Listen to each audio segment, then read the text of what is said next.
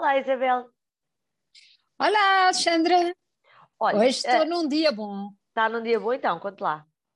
É nos dias em que eu estou indignada, são dias bons. Dá uma adrenalina especial quando há assim alguma coisa que nos irrita. E, e, é, e uma entrevista do Ministro da Educação um, dada à Lusa, um, que teve o condão de me, de me irritar. Eu até já consigo imaginar porquê, Isabel. É que ele falou muito orgulhoso de um, número, que é o nosso número de hoje, um, que era o gasto por, eh, por, eh, por aluno para cada contribuinte. Uh, são 6.200 euros uh, por, por ano. Aliás, disse mal. Cada aluno custa 6.200 euros por ano aos contribuintes e ele estava muito contente e orgulhoso deste número, porque isto representava um aumento de mais de 30% em, dois, em, relação a 2015. Eu, por acaso, acho logo graça que eles vão sempre descobrir um ano em que isto bate certo, não é? O aumento da despesa. Não é em relação ao ano passado, nem há dois anos. Vamos fazer assim uma coisa, uma coisa redonda. Mas então ele falava desse aumento para 6.200 euros uh, por, Alexandra, por, e ele, por ano. Um, ele, ele descrevia como um aumento brutal, sendo que brutal, uh, como eu escrevi no Negócios, uh, o brutal é assim como aos adolescentes, é, é, suposto, qualquer um podia pensar, um aumento brutal, ele está cheio de problemas de aliás, consciência. Não, aliás, o brutal lembra, é super fantástico. Não, quem não se lembra, aliás, do aumento brutal da carga fiscal, Uh, usado pelo, pelo Vitor Gaspar, que ninguém gostou da palavra, mas aqui é um brutal, brutal de jovem, não é? É uma coisa é. fantástica este aumento.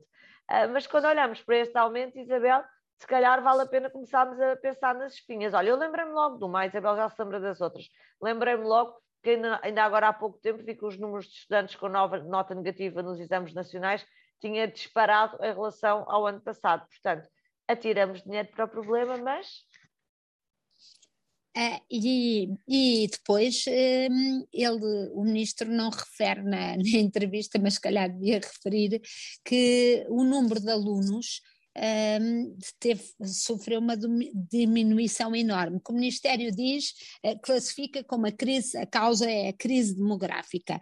Nós sabemos que é a crise demográfica, nenhum ministro, seja ele de que partido for, tem culpa da crise demográfica, mas o que não se compreende é que, face a esta, a esta diminuição de, de alunos, uh, o sistema cresça.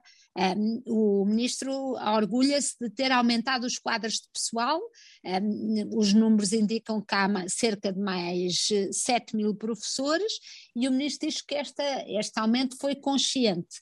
E, e, e acredita que daqui virá mais sucesso mas nada no passado, e não é no passado deste ministro, é no passado de todos os ministros, nos explicou que isto vai lá assim por esta equação entre aumentar uh, o, peso da, o peso dos quadros para uh, resolver fundo, o problema, muito pelo contrário. No fundo temos menos procura pelos alunos, há menos alunos, e uma, e uma oferta a aumentar do lado dos, do lado dos professores, e como a Isabel dizia, e bem, se calhar valia a pena explicarmos ao ministro, ele se calhar foi um dos que se tivesse ido a exames nacionais tenha chumbado, a diferença entre eficácia e eficiência, não é? Ah, exatamente, porque há, além disso, na necessidade, na necessidade de perceber, esta necessidade de perceber que há uma, tem que haver uma correlação entre, entre a despesa e os resultados. É? E quando e, olhamos para os resultados, Isabel, os resultados deixam muito a desejar e eu fico sempre com muita pena porque eu sou daquelas pessoas que acredita realmente na escola pública e portanto eu acho que estas, esta gestão do, de um saco sem fundo ah, normalmente não ajuda a puxar pela cabeça para, para de facto gerir melhor.